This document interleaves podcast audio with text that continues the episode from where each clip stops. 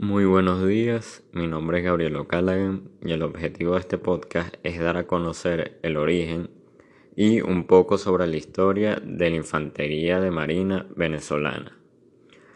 Los orígenes de la Infantería de Marina venezolana se remontan a las operaciones navales ejecutadas por los patriotas americanos en la Guerra de Independencia de las antiguas colonias de España en América durante el siglo XIX es decir, alrededor de 1811. No será hasta 1945 que se la organice nuevamente, al crearse el 11 de diciembre de aquel año por resolución presidencial número 107, el Batallón de Infantería de Marina número 1 con el cuartel en el Faro de Puerto Cabello, Estado Carabobo, al que en los años posteriores se le sumarán otras unidades con la activación de otros batallones de infantería, apoyo, artillería, comunicaciones, ingeniería, reconocimiento y de vehículos de asalto anfibio.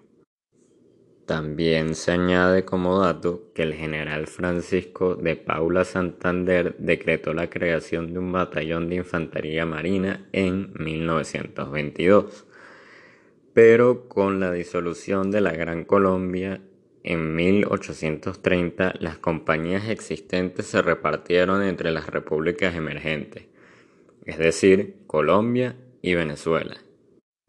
Desde ese entonces se pierden en el tiempo las unidades de infantería de Marina venezolana. Sin embargo, se les denominaba como de infantería marina a las guarniciones a bordo de los buques de la Armada, es decir, artilleros e infantes, conformadas principalmente por personal del ejército. Ahora nos remontamos a 1938,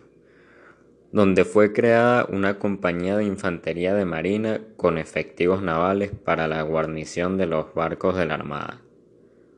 Un año siguiente, por primera vez en la Ley Orgánica del Ejército y la Armada de 1939 fue instituida la Infantería de Marina, mientras que la compañía fue creada en 1938. No tuvo continuidad aparentemente y luego fue creada otra con sede en Puerto Cabello en 1943. Sin embargo, el desarrollo sólido que ha mantenido la infantería de Marina venezolana hasta el presente fue con la creación del Batallón número 1 en diciembre de 1945, como nombré al inicio, al que le siguió un segundo dos meses después, febrero de 1946. Entonces, en la actualidad, la Infantería de Marina venezolana encuadra cuatro brigadas anfibias, tres brigadas fluviales, una brigada de fuerzas especiales, una brigada de policía naval y un comando fluvial y lacustre.